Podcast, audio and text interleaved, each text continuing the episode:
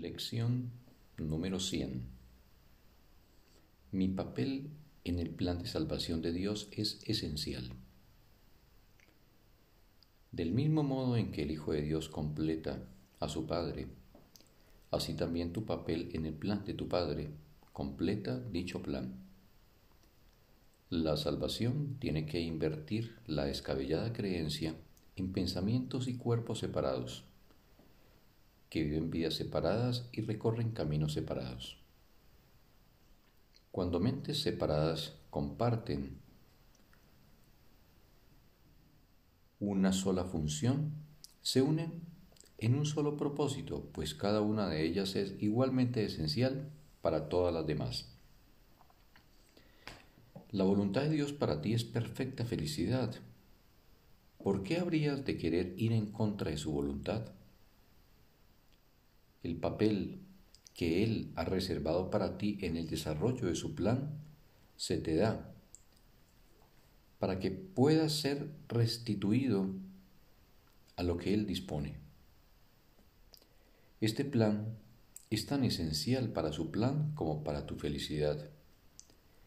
Tu dicha tiene que ser total para que aquellos a los que Él te envía puedan entender su plan ellos verán su función en tu radiante faz, en tu risa feliz oirán a Dios llamándoles. Eres ciertamente esencial en el plan de Dios.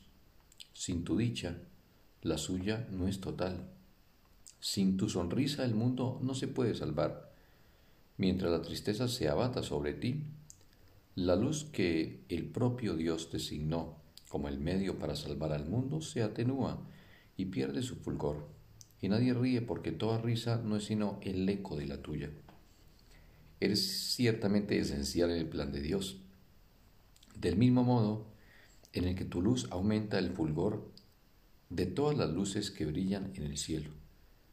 Así también tu dicha en la tierra exhorta a todas las mentes a abandonar sus pesares y a ocupar su puesto junto a ti en el plan de Dios. Los mensajeros de Dios rebosan de dicha, y su júbilo sana todo pesar y desesperación. Ellos son la prueba de que lo que la voluntad de Dios dispone para todos los que aceptan los regalos de su Padre como propios es perfecta felicidad. Hoy no permitiremos que la tristeza se abata sobre nosotros, pues en tal caso no estaríamos asumiendo el papel que tan esencial es para el plan de Dios y para nuestra visión.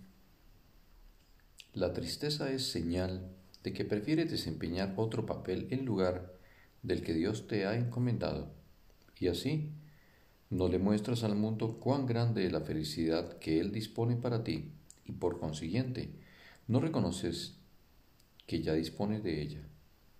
Hoy trataremos de comprender que la dicha es nuestra función aquí.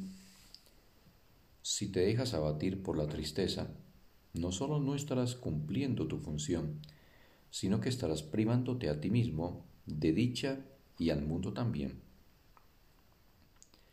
Dios te pide que seas feliz, para que el mundo pueda ver cuánto ama Él a su Hijo, y que su voluntad es que ningún pesar menoscabe su dicha, ni que ningún miedo lo acose y perturbe su paz. Tú eres hoy el mensajero de Dios. Brinda su felicidad a todo aquel que contemplas y su paz a todo aquel que al contemplarte ve su mensaje en tu feliz semblante. Hoy nos prepararemos para esto durante las sesiones de práctica de cinco minutos dejando que la felicidad brote en nosotros tal como dispone la voluntad de nuestro Padre y la nuestra. Comienza los ejercicios con el pensamiento que la idea de hoy presenta. Luego comprende que tu papel es ser feliz. Esto es lo único que se te pide a ti o a cualquiera que desee ocupar el lugar que le corresponde entre los mensajeros de Dios. Piensa en lo que esto significa. estabas ciertamente equivocado al creer que se te estaba exigiendo algún sacrificio. De acuerdo con el plan de Dios, tan solo puedes recibir, sin jamás perder nada, hacer sacrificio alguno o morir. Tratemos ahora de encontrar esa dicha que nos demuestra a nosotros, así como a todo el mundo, lo que la voluntad de Dios dispone para nosotros. Tu función es encontrarla aquí, encontrarla ahora. Para eso viniste. Ojalá que hoy sea el día en que lo logres. Busca en lo profundo de tu ser sin dejarte desanimar por los pensamientos pueriles y metas absurdas que pasas de largo a medida que asciendes para encontrarte con el Cristo en ti. Él estará allí y tú puedes llegar a Él ahora. ¿Qué otra cosa preferirías contemplar en lugar de aquel que aguarda para que tú lo contemples? ¿Qué pensamiento pueril podría detenerte?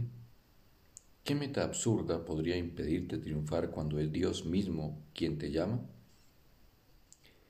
Él estará allí. Eres esencial en su plan. Hoy eres su mensajero. Y tienes que encontrar lo que Él quiere que des. No te olvides de la idea de hoy entre las sesiones de práctica de cada hora. Es tu ser quien te llama hoy. Y es a Él a quien respondes cada vez que te dices a ti mismo que eres esencial en el plan de Dios para la salvación del mundo. Fin de la lección. Bendito día para todos.